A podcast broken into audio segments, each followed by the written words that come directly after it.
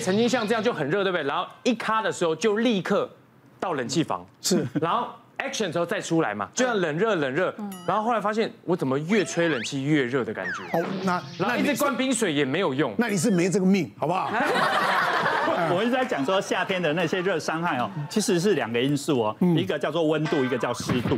所以大家一直以为说，呃，我们很多热伤害、热中暑容易发生在户外啊，什么骑脚，其实很多室内热中暑、室内热伤害也会发生，是啊，甚至开车都会开车到快要热中暑哈。我就我就补充一个案例哈，那一天呢，我夜间门诊哈，那来了一位五十几岁的大哥，他来的时候就是脸色苍白。人很累很累，然后很不舒服，然后有一点心悸不舒服，然后他说他已经吐了很很多次了。啊，我问他怎么一回事，他说他今天早上哦开一个长途，从高雄哦开到那个台北来，开的快要六小时。他那台老爷车哦，冷气几乎已经快挂掉，可是那是一个很热很热的天。对呀。这时候怎么办？其实我建议这时候要把窗户打开，让它通风。可是他又眷恋那一点点冷气，你知道吗？他就舍不得它跑掉，所以他是整个闷在那边。啊，他可是他还好，他车子里面有很多水。他是有喝水的，一直灌水，也是会流汗的。到了台北，他做一件事，就是哇，冷气，他跑去那边吹冷气，去那个冷气口这样吹，哇，非常心旷神怡。可是哈，不久之后就出现我刚刚讲那些什么心悸啊、头痛、呕吐的那些症状。而他太太说，你忽冷忽热，应该是感冒了，我要赶快来看我门诊。我我后来跟他讲，这不是，他有两个问题，第一个就是热衰竭。我们所谓的热衰竭哈，跟热中暑差别在热衰竭是第一阶段，就是大量的冒汗，大量冒汗排散热。可是你补一个是补水不够，第二个是没有补到电解质。哦，好，我们要补一点运动，因为它可能出现一些低血钠或低血钾，就会出现那样子。这是第一个，他会觉得很累、很不舒服的症状哈。那所谓热中暑是到最后已经没办法散热了，没办法排汗。那它中心核心体温就开始烧烧烧烧，烧到四十几公，这样人就快昏迷，这才叫热中暑哈。那那个那第二个，它有一个问题是冷气病。我们我们的很热的地方，你去突然给它急速降温之后，你血管就会收缩，你的自律神经就会出现一些失调，然后出现一些。那所以你刚刚说你去吹，奇怪，冷气为什么我还是很热？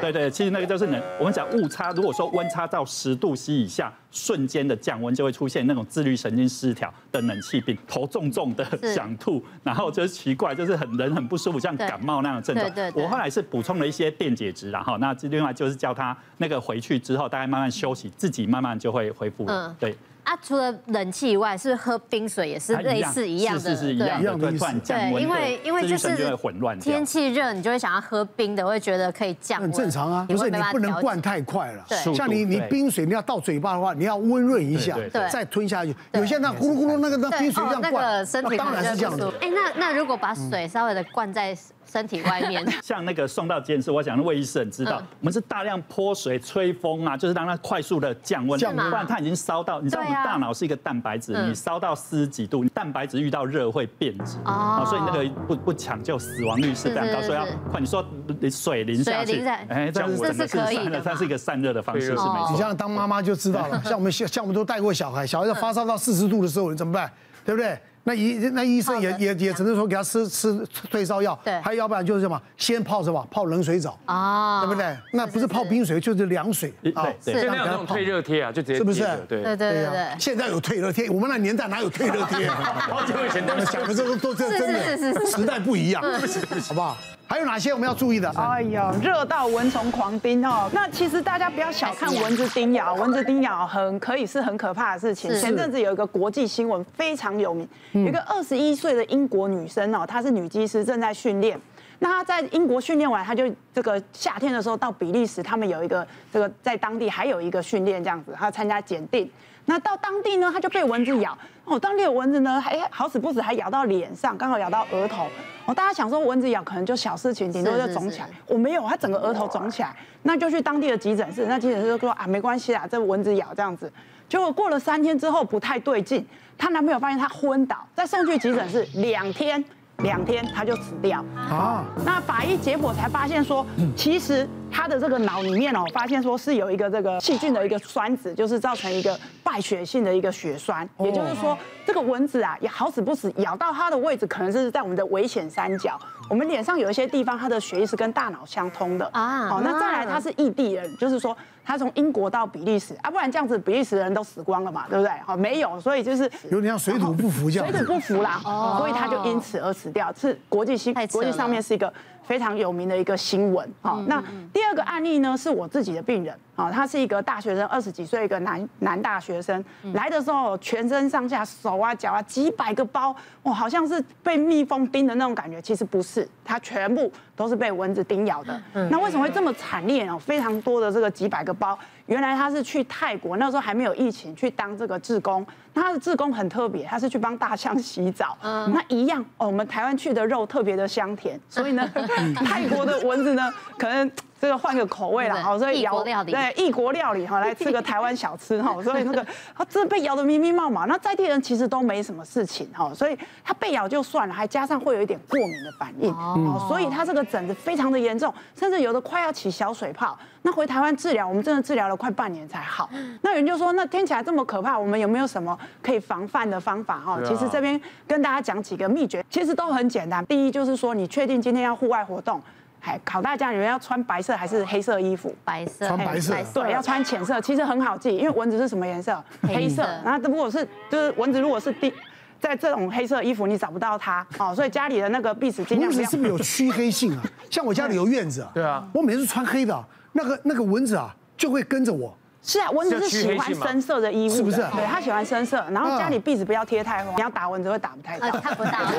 我们家都是白墙。对，我们家绝对是白的，然后看到就要打死它。好，所以要穿白色的浅色的衣物。好，然后第二个是要遮蔽性要好啦。所以呢，如果是这个宇宙如果去，可能就被叮叮死了哈。对，要穿很长，尽量要把手脚都尽量遮住。对，而且刚刚这个脸怎么办？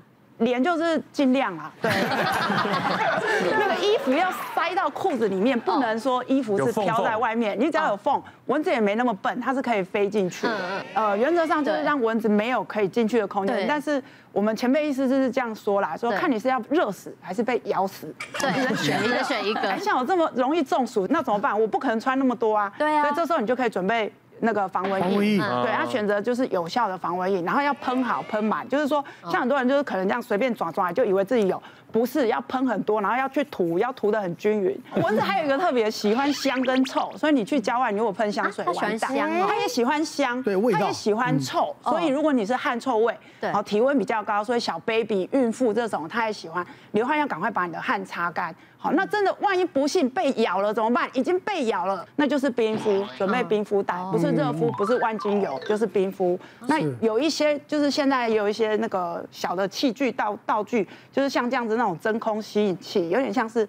拔罐的东西哦，真的啊，这是人家发明的。但是我必须说，把毒吸出来吗？对，算是这个概念。真的假的？可是要听清楚，我是现行犯，就是蚊子啪，你打死在刚打死，马上了，马上。那他是不是他刚刚有注入一些毒液或者是唾液？然后呢，你就这边稍微用酒精消毒，然后你就是把它放上去，然后真空拔罐把它吸出来。对，马上把它吸出来，然后十秒到二十秒，然后那的确是有一些汁液是可以被吸出来的。真的？对。可是你要被咬的当下啊，如果说。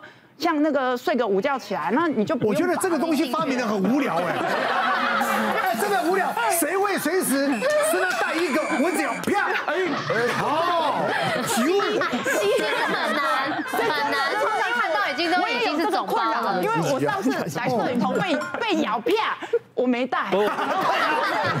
像我之前拍古装戏的时候，因为古装戏全部都包紧紧，当然跟现在不太一样。今天是来宣传写真书的。古装戏全部包紧紧，包到领口，然后呢，只剩两只手，然后那个袜子要穿超长袜，对，就是真的穿到裤管的那种。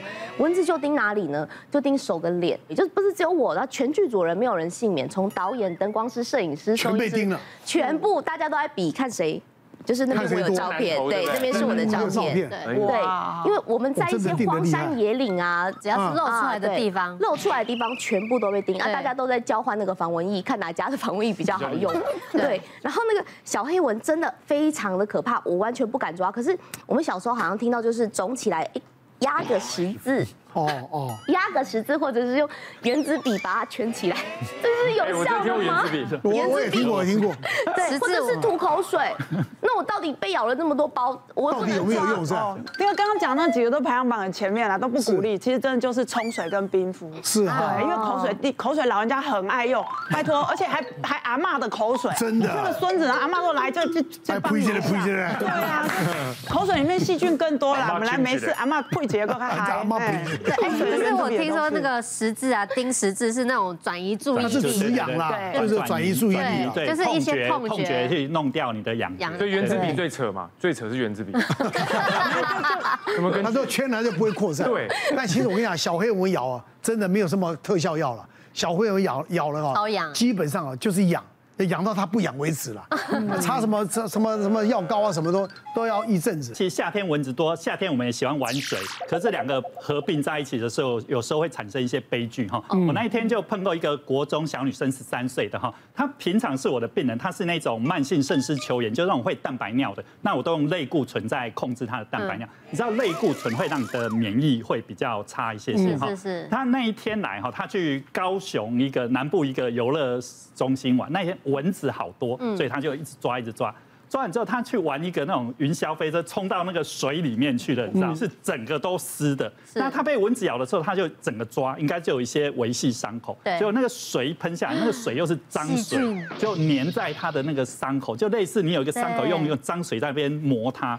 结果他到了后来之后，就开始脚就开始肿起来，那整个很严重，那个蜂窝组织炎。我那一天我想要直接去急诊室，直接住院。那个，因为它类它是吃类固醇，免疫力很低，很容易走向一个败血症啊，等等等。对，所以这个是我刚刚讲说，其实很多你看那些小朋友，然后我说什么，哎，我抓抓抓，好像开始红红，整个越来越大，越来越大，甚至出现一些发烧，要小心，那个叫赶快去看医生，不是说擦擦那些什么万金油啊什么那些就可以了。哦，尤尤其是去玩那种很脏的水，只要有一伤口，一有伤口要赶快去做伤口处理，不然那个脏水一卡进去的话，很容易就产生一些蜂窝组织炎。别忘了订阅我们 YouTube 频道，并按下小铃铛，收看我们最新的影片。想要看更多精彩内容，快点选旁边的影片哦。